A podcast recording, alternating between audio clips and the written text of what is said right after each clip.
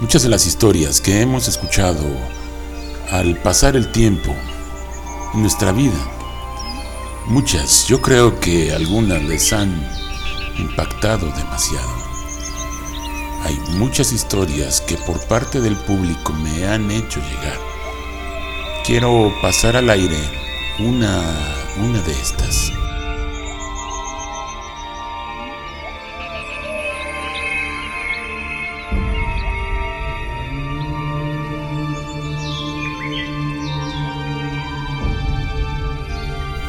Todo comenzó en los años de 1910, 1912, comenta la persona. Esta historia fue contada por su abuela.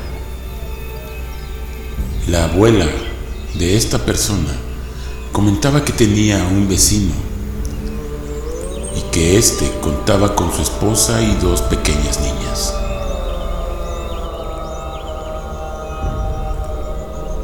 Todo mundo en la población lo conocía ya que era una persona completamente desagradable. Bebía mucho, golpeaba a su esposa e incluso se comentaba que abusaba de sus hijas. Una persona muy conflictiva era lo que se mencionaba. Le gustaba tomar mucho, juntarse con amigos, apostar. Era una persona muy, muy, muy horrible, le decían. Incluso se había ganado el apodo del condenado. En aquellos tiempos empezaban a rondar los, los relatos del tenso para las personas que no conocen lo que es el Tenso, es una zona montañosa ubicada al sureste de la ciudad de Puebla. En esa zona se comenta que existe una, una cueva en donde le van a pedir favores al diablo, pero este siempre tiende a cobrarse con intereses. De ahí que tal vez surge el relato que el condenado siempre fue una persona muy pobre y se comenta que en un tiempo a este señor lo dejaron de ver. Aproximadamente un, mes se cuenta. Se dice que él siempre en sus borracheras se daba gusto en insultar a las personas diciendo que algún día iba a ser una persona rica e importante y que iba a tener todo lo que nunca había tenido en su vida. Hasta que un día, en la cantina del pueblo, llegó este personaje vistiendo ropas, ropas finas, abotonadura de plata, sombrero galoneado, camisa de seda, invitándole a todo el mundo los tragos.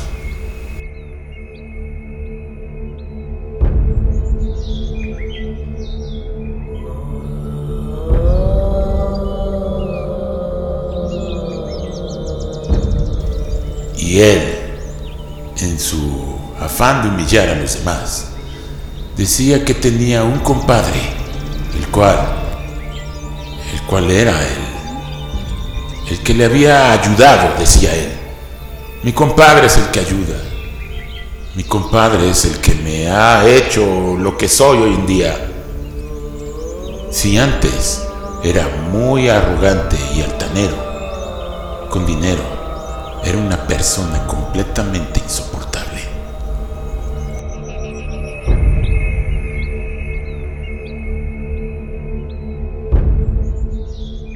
Siempre se veía mezclado en peleas, en disputas, con mujeres, en muchas situaciones que ponían en riesgo su vida y no faltó que él también arrebató algunas.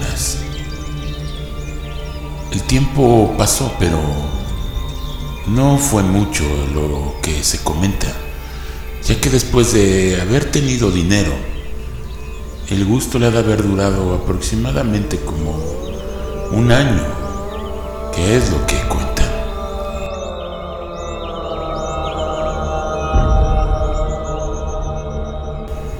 Con el paso del tiempo, al condenado, su forma física se veía cada vez más degradada. Hasta que un día el condenado murió.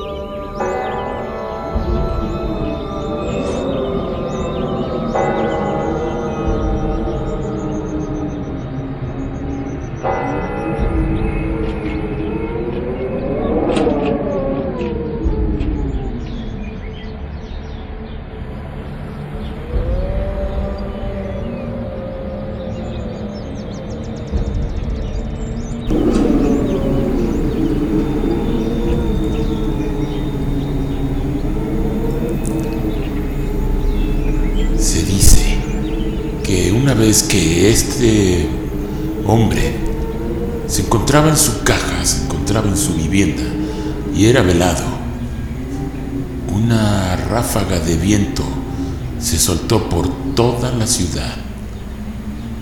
Es de ahí que todas las personas que acudían a su velorio, todas venían completamente llenas de polvo.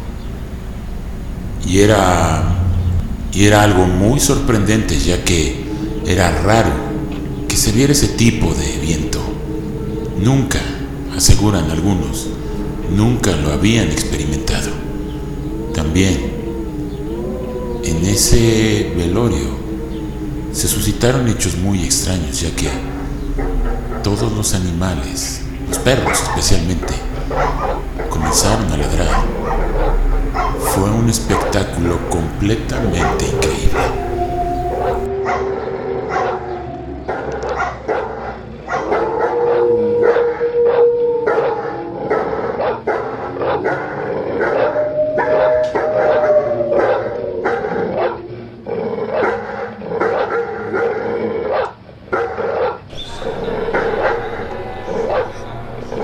Al sacar el cuerpo y dirigirse hacia el panteón para darle la santa sepultura, todos los perros que iban apareciendo en el camino querían aventarse a las personas que llevaban esta caja. Era como si no desearan que este sujeto descansara en paz. El viento arreciaba cada vez más y la caja se cuenta, pesaba cada vez más y más. Eres de gracia, el Señor es contigo. Bendita tú eres entre todas las mujeres y bendito es el fruto de tu vientre, Jesús.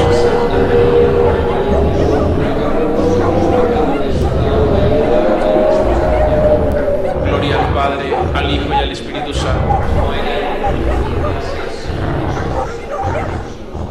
Al llegar a la puerta, a la puerta de entrada de, iglesia, colocaron la caja al pie para que el Padre la recibiera.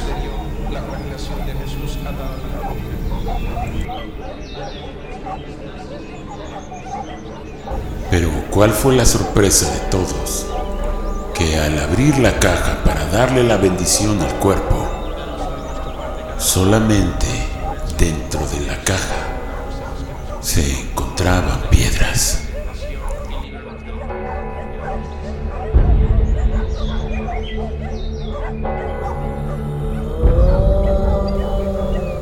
Y al lado de la caja había huellas Muchos dicen de guajolote y la otra era como de cabra.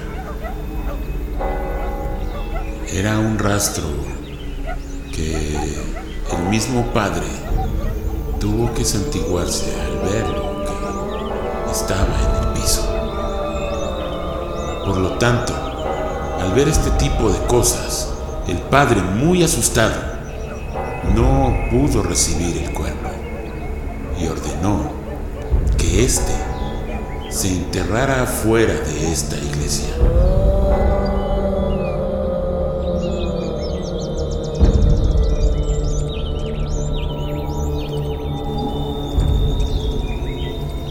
En donde se enterró.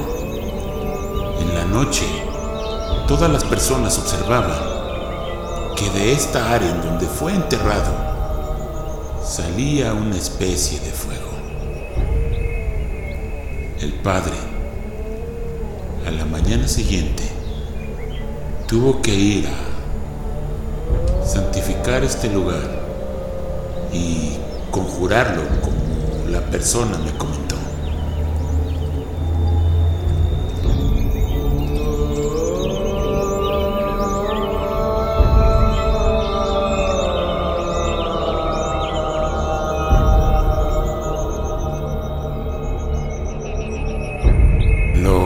Sorprendente de este relato es que sucedió en un lugar muy conocido por todos los tepeaquenses. Este hecho se dio en el barrio de Santa Cruz de Milco, en donde fue enterrado el, el cuerpo. Es un lugar en donde todo el mundo pasa a diario en la puerta de la iglesia, afuera, se ubica un gran árbol. Y es donde se dice el condenado descansa hoy en día. Yo soy Mick Raven y esto es Tepeaca